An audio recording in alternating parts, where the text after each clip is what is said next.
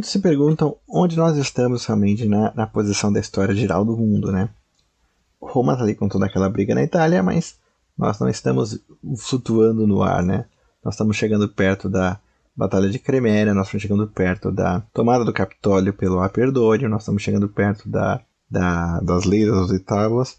Enquanto isso, no mundo antigo, no mundo clássico, Xerxes está comandando a segunda invasão da Grécia. Vocês provavelmente viram o filme 300 de Esparta. É isso mesmo que aconteceu, né? O Xerxes faz um exército colossal, tem então o maior exército que o mundo antigo tinha visto, invade a Grécia por mar e por terra. Ele é atrasado no desfiladeiro das Termópilas pela atuação heróica dos espartanos liderados por Leônidas e é detido também em Atenas, né? Ele queima Atenas para se vingar realmente do que os atenienses tinham derrotado os persas em Maratona, mas os atenienses liderados por Temístocles fazem um bloqueio naval na ilha de Salamina e infligem aos persas uma grande derrota na batalha naval de Salamina. Os persas, perdendo o apoio naval e com medo de serem fechados ali no Helesponto, a fronteira entre o estreito que separa a atual Turquia da Grécia, né, os domínios persas da Grécia, né, naquela região onde mais tarde seria fundado Constantinopla, né, em Bizâncio, os persas fogem, recuam, saem da Grécia e a Grécia é salva por conta da Batalha de Salamina. Né? Então é nessa época. Perguntasse para um romano assim o que estava acontecendo no mundo, ele ia falar das brigas da Itália, e se perguntasse a um grego qual era a situação de poder na Itália, ele ia apontar realmente quatro grandes poderes na Itália. Né? Primeiro, os gregos ao sul, né, na Magna Grécia. Segundo, os etruscos ali ao norte, né, na Etrúria. Terceiro, aqueles povos italiotas fortes que haviam ali no meio da Itália, né? seja até a Campânia, seja até a Úmbria, né? Sabinos, Samnitas, Voscos, Ecos, que a gente já falou. E finalmente os latinos estavam unificados pela uma jovem república, né? de uma cidade latina de muita influência etrusca chamada Roma. Né? Então já havia passado a Batalha do Lago Regilo, toda aquela região do Lácio realmente estava firmemente no poder da República Romana e a República Romana despontava como um grande poder regional. Mas então é isso. Enquanto a gente está falando isso, o pau estava atorando na Grécia, realmente nos gregos, numa batalha de morte contra os persas, né, porque o Xerxes entrou na Grécia com um fito de arrebentar tudo. Né? Bom, nós estamos no ano 482, o ano do consulado do cônsul Júlio e do cônsul e do cônsul Quinto Fábio. Ambos historiadores são unânimes que não ocorreu nada desse consulado e logo em seguida entra o ano 481, onde foram eleitos os cônsules Espúrio Fuso e o cônsul César Fábio Vibulano pela segunda vez. César Fábio foi um dos acusadores do Espúrio Cássio. Muito bem. Nesse ano, realmente, começa a surgir realmente a novamente a, a lei agrária, né? Esse assunto não para, definitivamente em Roma não para esse assunto. Né? Os plebeus estão bravos porque os patrícios realmente para poder aceitar aquela organização política, para poder derrotar o Espúrio Cássio, aceitaram uma reforma agrária, só que não fizeram a reforma agrária ainda, né? Estavam enganando os plebeus, passando a perna neles. E os plebeus furiosos, Roma dividida infeccionada, um dos tribunos, chamado Licínio, particularmente ele estava agitando muita população. Nisso, Apio Cláudio, já velho, acho que vai ser a última aparição política dele nesse momento na história, ele vem a falecer, provavelmente nesses anos, né? O fundador da agência Cláudia, ele dá uma sugestão aos cônsules ao Senado, que foi realmente isso que neutralizou o poder tribunício. A gente viu nos, nos anos anteriores como os cônsules com violência conseguiram fazer a, alistamento militar, mesmo com a posição dos tribunos, e até de maneira um pouco ilegal, usando fora da cidade violência contra os plebeus. Mas essa ideia do Apio Cláudio ela foi definitiva, né? Sempre você tem que dividir os seus inimigos. Sempre. Nunca una seus inimigos, né? Política se faz com arco de forças. E como diz Platão, só uma mudança no governo com uma dissensão da classe dominante. Você percebe realmente uma ação política burra quando ela não divide a classe dominante. Muito pelo contrário, ela une a classe dominante. Cláudio dá a seguinte sugestão: Vamos trazer os tribunos para o partido do Senado. Vamos adular e bajular os tribunos, porque quando surgir um tribuno mais radical contra a gente, os outros vão se opor e vai neutralizar a atuação tribunícia. E foi isso mesmo que aconteceu. Já que o Licínio era o cara que estava botando pilha no povo, o Senado e os patrícios bajularam os outros tribunos. Você é um moderado, você não é que nem esses radicais aí, você é a favor da república, né? Hoje em dia falaria Estado Democrático de Direito, mas Naquela época. Você é a favor da república, você é a favor do bem comum, você é um cara que dá para dialogar, você é um moderado. É por isso que você realmente é bom. Aí ficavam bajulando os tribunos, né? E, e conseguia realmente, né? Os tribunos começaram a se sentir honrados e se sentir trazidos para dentro do corpo político e começaram a se opor. E o Licínio falou uma grande besteira no discurso público, né? Ele falou assim, ele falou que preferiria ver a cidade tomada pelos etruscos do que realmente aceitar com que aqueles patrícios gananciosos não fizessem reforma agrária. Isso foi uma besteira tamanha, né? Todo mundo na vida política solta uma de vez em quando, solta uma besteira, às vezes até sem querer, você fala um negócio impensado, ou você é interrompido no meio do seu raciocínio e você solta uma besteira, né? O princípio da retórica, já disse Aristóteles, é o mesmo da lógica, né? A lógica é composta de silogismos. Se todo A é B, se todo B é C, então todo A é C. Na retórica, existe um silogismo oculto, que ele chama de entimema. O entimema, ele é o valor da sociedade. Então, toda vez que faz um discurso retórico, você só faz uma premissa, porque o entimema do valor da sociedade está implícito. Vou dar um exemplo para ficar mais claro, né? É óbvio que todo mundo sabe que é importante realmente ajudar as crianças e desenvolver a educação. Então, se eu tento fazer uma proposta que é para o bem da educação, para o bem das escolas, para o bem das crianças, eu não preciso explicar que é bom realmente defender as crianças, defender a educação e defender o futuro. Isso está implícito. Então, se eu digo, a minha lei vai ter mais recursos para as escolas, obviamente todo mundo é a favor do bom, do belo e do justo, e todo mundo sabe que escola é igual a bom, belo e justo. Então não preciso defender isso aí. Então, assim, é um princípio retórico. E o Licínio vai contra um valor do público, que é não destruir realmente a cidade, né? A cidade de Roma não ser destruída, né? Isso realmente é algo fundamental, é um valor. E o Licínio fala uma besteira tão grande dessa, né, por um efeito retórico, talvez ele tinha com boas intenções, mas os outros tribunos que já estavam sendo aliciados pelo Senado voltam contra ele, porque é absurdo isso, e ele perde todo o apoio, realmente, e os cônsules conseguem fazer o alistamento que eles tanto queriam. Muito bem, cônsules dividiram o exército, e nesse momento o Tito Lívio e o Dionísio divergem. Né? O Tito Lívio afirma que o cônsul Fúrio foi contra Veios e o cônsul Fábio foi contra os Ecos. Já o Dionísio disse que o Fábio foi contra os Veienses e o Fúrio contra os Ecos. Uma coisa é fato, eles concordam que o Fúrio se deu melhor na guerra. Né? O exército conseguiu saquear as terras do inimigo, seja ele quem for, e retornaram cheio de butim. E o Fúrio, provavelmente porque ele era do Partido Popular, ele deixou os soldados dividir, o que sempre deixava o general muito popular. Já o Fábio, ambos concordam que o Fábio passou maus bocados, porque o Fábio estava detestado pelo exército, né? O César Fábio estava detestado pelo exército. E o exército fez corpo mole. O exército fez é, uma, uma resistência civil passiva contra o general. Quando o general mandava acelerar, eles iam devagar.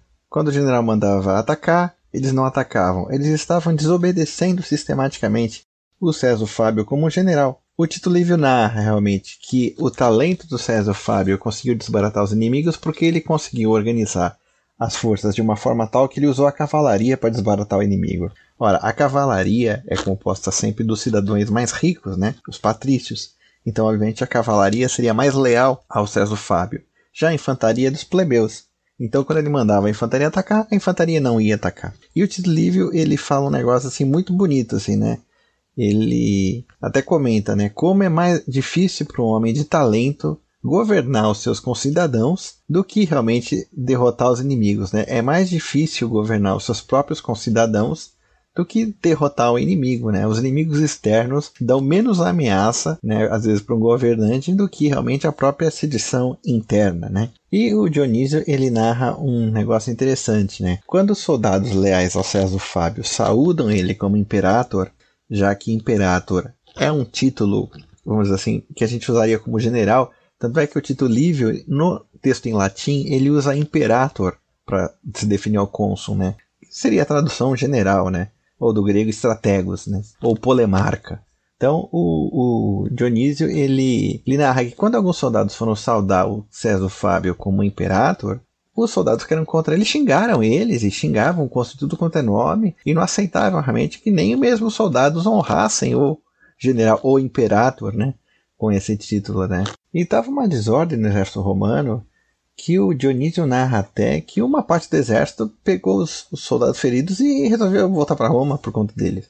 E o César Fábio estava perdendo de tal forma né, o mando real dele, já que o poder não é cargo. Né? Por favor, hum, pela milésima vez esse canal, poder não é cargo, poder são meios de ação. Você pode ter o cargo e não ter meio de ação nenhum. Você pode estar fora do poder, ter muitos meios de ação, você é poderoso. Você pode ser o presidente da república, pode não mandar nada. Você pode ser um político ou um traficante de drogas, ou um cara da Suprema Corte e ter todo o poder no mundo, mesmo que não tenha os cargos. Né? O César Fábio, percebendo que ele estava sem poder nenhum, liberou o exército para voltar para Roma.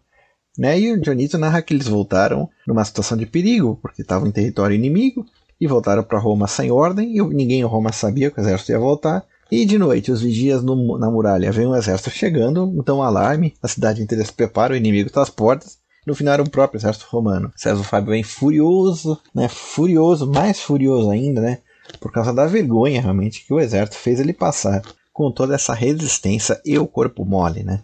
A gente sempre fala da disciplina do exército romano, mas a disciplina com grano Salles, né? A gente vê realmente como o exército ele é a medida do poder real, né, na sociedade, né? Não basta cargo, né? Você tem que realmente ver se as ordens do imperador são realmente acatadas pelo exército.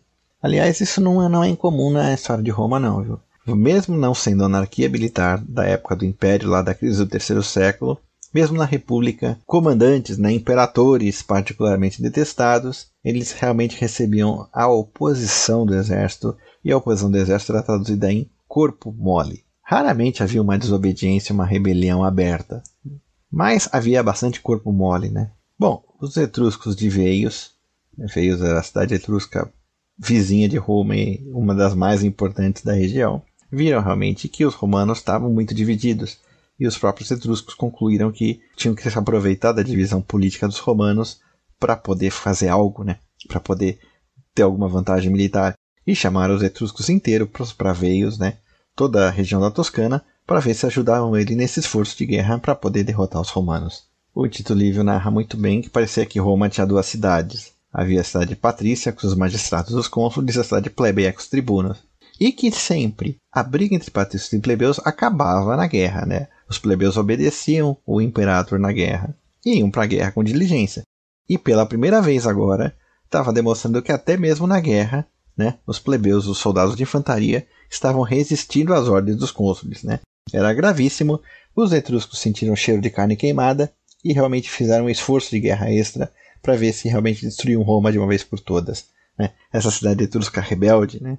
já que a teoria mais comum é que Roma, realmente, apesar de ser latina, foi uma cidade etrusca, né? extremamente influenciada pela Etrúria. Né? Mais tarde, claro, com a influência grega, a influência grega vinha pelos etruscos, os gregos eram os povos mais prestigiados do Mediterrâneo, a influência grega em Roma é inegável, até o ponto que autores como Dionísio de Halicarnasso né, dizem que na verdade Roma era uma cidade grega desde o início.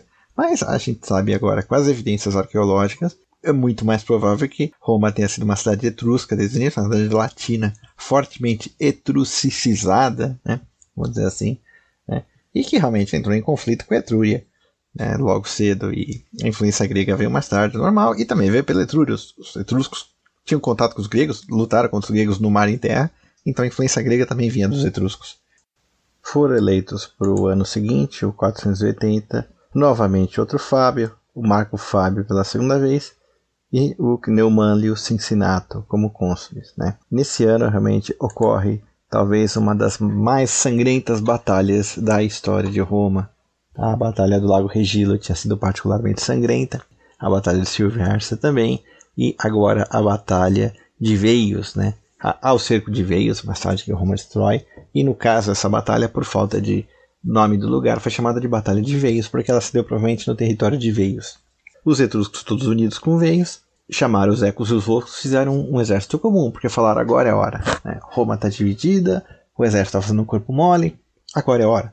E os dois cônsules realmente juntaram o exército que eles conseguiram alistar e marcharam os dois né, para dentro do território de Veios.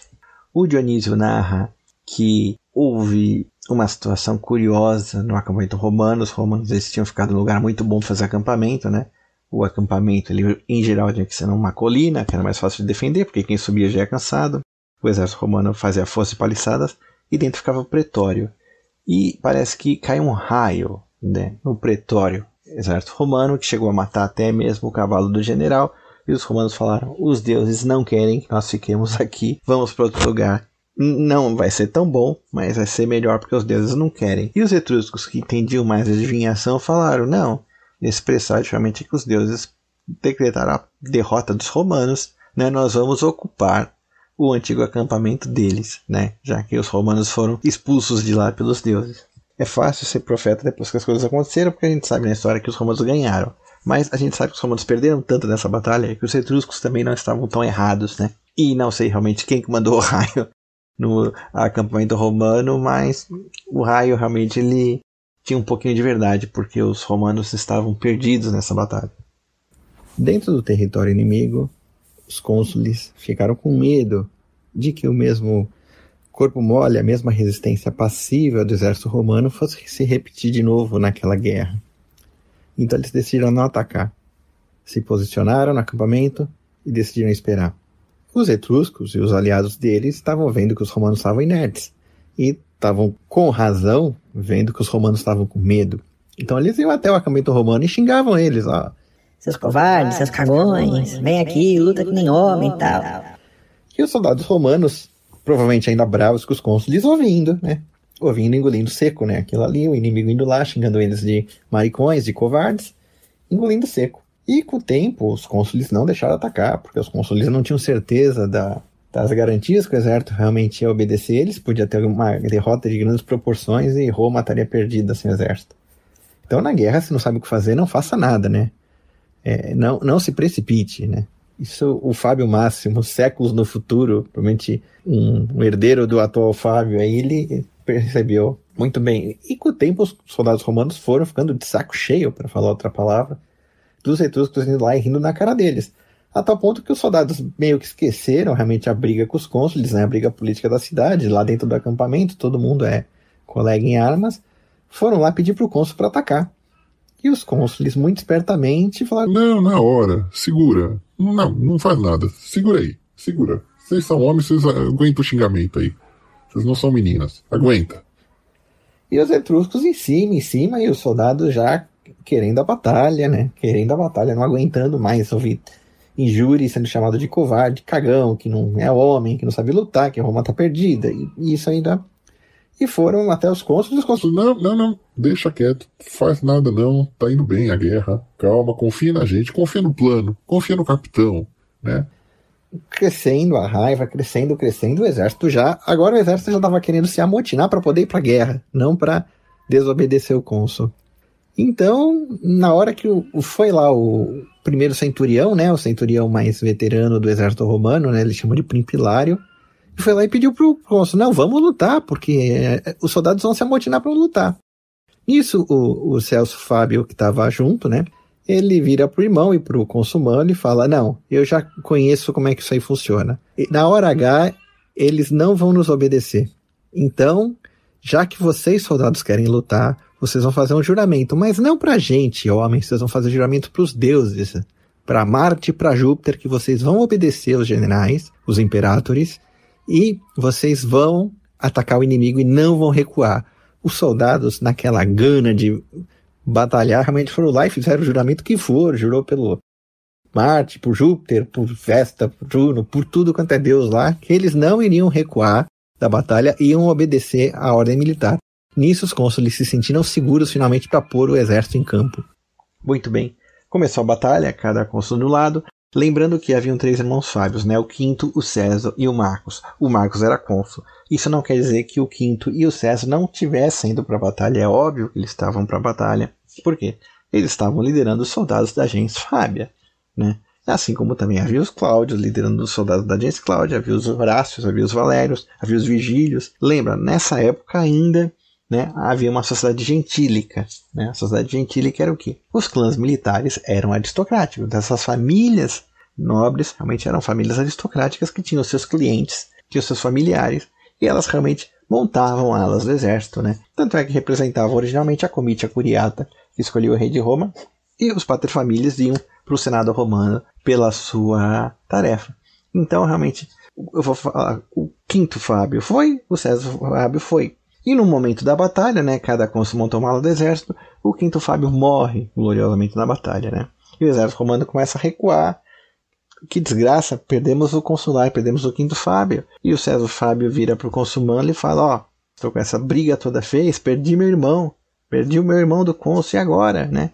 Daquela desgraça, perdeu um consular, perdeu um homem importante, né? E o exército romano dando duro, né? Para tentar vencer o inimigo naquela ala. E os dois Fábios, né? o Marcos e o César falaram: vamos para frente, vamos para cima, perdemos nosso irmão, vamos para cima. E realmente comandaram a ala deles para poder atacar os, os aliados, né? Voscos, Veienses e Ecos, para poder levar a derrota naquela ala. A outra ala, a ala do Consumânlio, também não estava. A coisa não estava tão boa para ele, mas realmente eles conseguiram é, uma certa vitória contra os inimigos e já estavam realmente empurrando os inimigos para serem derrotados. Porém, o que aconteceu? Ele estava perseguindo o inimigo, ele foi gravemente ferido, então ele teve que recuar. Os soldados acharam que já morreu um consular noutra ala. Agora, nessa ala, né, nosso cônsul morreu supostamente. Né? A morte do general era muito grave. A batalha de Filipos, então, ela foi perdida porque o exército republicano ele não conseguiu se comunicar e cada ala achou que tinha sido derrotada e até tinha ala que estava ganhando ali. Mesma coisa na Batalha de Pharsalos, né? A falta de comunicação das alas era muito importante. A gente, a gente gosta de jogar esses joguinhos de guerra, né? Rome, Total War, não sei o que lá de guerra. E a gente acha que a comunicação é imediata. Não, a comunicação é difícil, né? Aquela carga da infantaria ligeira também foi um problema de comunicação. A ordem do general a cavalo para chegar numa ala e até ela ser cumprida levava o tempo do cavalo chegar lá. O problema de comunicação no exército era muito grave. Entre a volta e meia, o exército entrava em pânico e toda aquela multidão de pânico sem ter porquê. Então o exército romano começou a recuar porque o Mânlio morreu também, né? Aquele descrito, você tá ali, legião romana era basicamente um exército de hoplitas naquela época, né? A legião imperial levaria alguns séculos para desenvolver, mas era um exército de hoplitas grego. Já estava começando a mudar o armamento, já se tornando a legião como a gente conhece, mas era aquela fileira compacta de homens que lutavam de espadas e lanças se empurrando mutuamente, e não havia muito deslocamento entre si. Então o exército romano começa a recuar, achando que o cônsul Manlio tinha sido morto. Né? Sabendo realmente que o exército estava recuando e que achava que ele morreu, o cônsul Manlio volta ferido mesmo e tenta segurar, e realmente ele consegue levar a vitória para aquela ala. O problema é que o acampamento romano estava só com os veteranos defendendo, os triários, né? A divisão clássica do exército romano republicano era dentro das cortes: príncipes, astati e triários. Né? Príncipes astates eram legionários de espada, os triários realmente ficavam no fundo com lanças. Eles eram os veteranos, eles faziam a vigia e ficavam de última fileira. Realmente, se tudo mais desse dando errado, entravam eles, que usualmente eram soldados mais velhos e veteranos. Eles não iam para a linha de frente, mas davam apoio para as tropas. E quando os triários entravam, aí que a coisa ficava feia. A tal ponto que havia um ditado em Roma que é quando o negócio estava muito feio, eles falavam deixe para os triários, ou seja, para a última fileira realmente entrar, para poder ver se acertava a resolver o jogo. Mas de qualquer forma, o seguinte, os triários estavam defendendo os acampamentos e uma ala do exército etrusco viu o acampamento romano estava desguarnecido, talvez lembraram daquele prodígio lá do, do, do raio e invadiram o acampamento romano. Invadir o acampamento também é game over, né? Começa a ver fumaça, você tudo tá perdido. É, quando um exército antigo invade o acampamento do, do rival, é, é checkmate, né? É checkmate, acabou a batalha, né? Mas os romanos tinham ganhado nas duas alas, em que pese um, um consular morto numa e um cônsul gravemente ferido na outra. Então o Manlio volta com as tropas, né? O exército etrusco entra no acampamento romano. Dentro do pretório tem aquela briga, porque os triários ainda resistiam. E o Consul tem uma ideia, ele fecha o acampamento. O acampamento romano era quadrado, era o centrava o pretório, né? Formava uma cruz para os pontos cardeais. E tinha as, as entradas do acampamento. E o Manlio fecha com o exército romano aquilo ali tudo. E os etruscos se veem presos na própria armadilha, né? Eles entraram agora não conseguem sair. E é aquela batalha sangrenta, porque você tinha os etruscos no meio ensanduichados pelos romanos no pretório, os romanos fora do acampamento, que queriam entrar e os etruscos queriam sair. E foi aquela briga, briga, briga, briga, até que finalmente abriram uma porta para os etruscos saírem. Só que nessa brincadeira, o consumânio de fato é morto em batalha, né? É aquela desgraça. Realmente os etruscos fogem, né? São derrotados, né? A coalizão etrusco-cueco é derrotada. Mas a batalha tem um preço altíssimo, né? Os romanos mal conseguem perseguir eles porque realmente morreu um consular e morreu um cônsul. Né? Você tem a medida de uma batalha sangrenta quando morre o general. Por isso que eu falei, Batalha de Silver se a Batalha de, de Lago Regilo foram sangrentas porque os generais morreram, né? Se a batalha é tão sangrenta, é tão exaustiva, ao ponto de chegar no corpo do general, que em geral está protegido no miolo do exército, é porque o negócio foi muito feio mesmo, muito, muito feio. Então o exército voltou para Roma, né, com uma vitória agridoce. E o Senado votou para conceder para o Marcos Fábio o triunfo. Né? Eu não citei o exemplo do Marcos Fábio na aula do triunfo, mas deveria, né, porque também foi um triunfo declinado. O Marcos Fábio, que foi ferido em batalha, né, a, a batalha de veios não poupou ninguém, ele escreveu para o Senado: ó, eu não quero triunfo, tá? Perdi meu irmão na batalha e perdi meu colega, então não há triunfo aqui. Vocês querem triunfo? Pega o exército, desfila no exército, com as honras triunfais mesmo, mas eu não vou participar aqui. Eu, pessoalmente, estou muito, muito ferido por isso, né? E ele faz o elogio fúnebre do irmão e do colega, né? É uma tradição, né? Fazer o elogio fúnebre dos que caíram, né? Vem até da Grécia, tal. E o Marcos Fábio, ele declina o triunfo, né? Pela tristeza. Isso realmente redundou em maior glória possível para os Fábio, né? Porque disseram, puxa vida, ó, que cara com bom senso, que cara genial, cara brilhante, né? Então dizem que foi o triunfo que não aconteceu, mas foi mais glorioso do que realmente se tivesse havido o triunfo. E o Tito Livio fala que o, o Marcos Fábio ele toma uma decisão que reconciliou a família Fábio realmente com o povo e o Senado também com o povo. Ele fala o seguinte, né? Ele propõe aos senadores, né, que que cada família de senadores pegue os plebeus feridos na batalha e cuidem em casa, né? Naquela época não havia hospital, né? O conselho do hospital surge com a Igreja Católica, né? Então, a caridade que era feita, não havia uma, um conceito de caridade pública, né? Você fazia um, você cuidava dos soldados para bem do Estado, né? Então, ele obriga a gens Fábia a cuidar do maior número possível de plebeus feridos, né? E essa foi uma medida muito boa, muito salutar, né? Lembrando que que a virtude ela é sempre uma ação política muito boa, muito inteligente, né? E realmente isso redunda em muita glória para Gens Fábia e o povo realmente fica duplamente admirado com o Marcos Fábio e com a família dele, porque não apenas recuou o triunfo em luto pela morte do quinto Fábio e do Manlio, né, do Consumânio, como também grande parte tomou sobre si o encargo de cuidar dos feridos depois da terrível Batalha de Veios.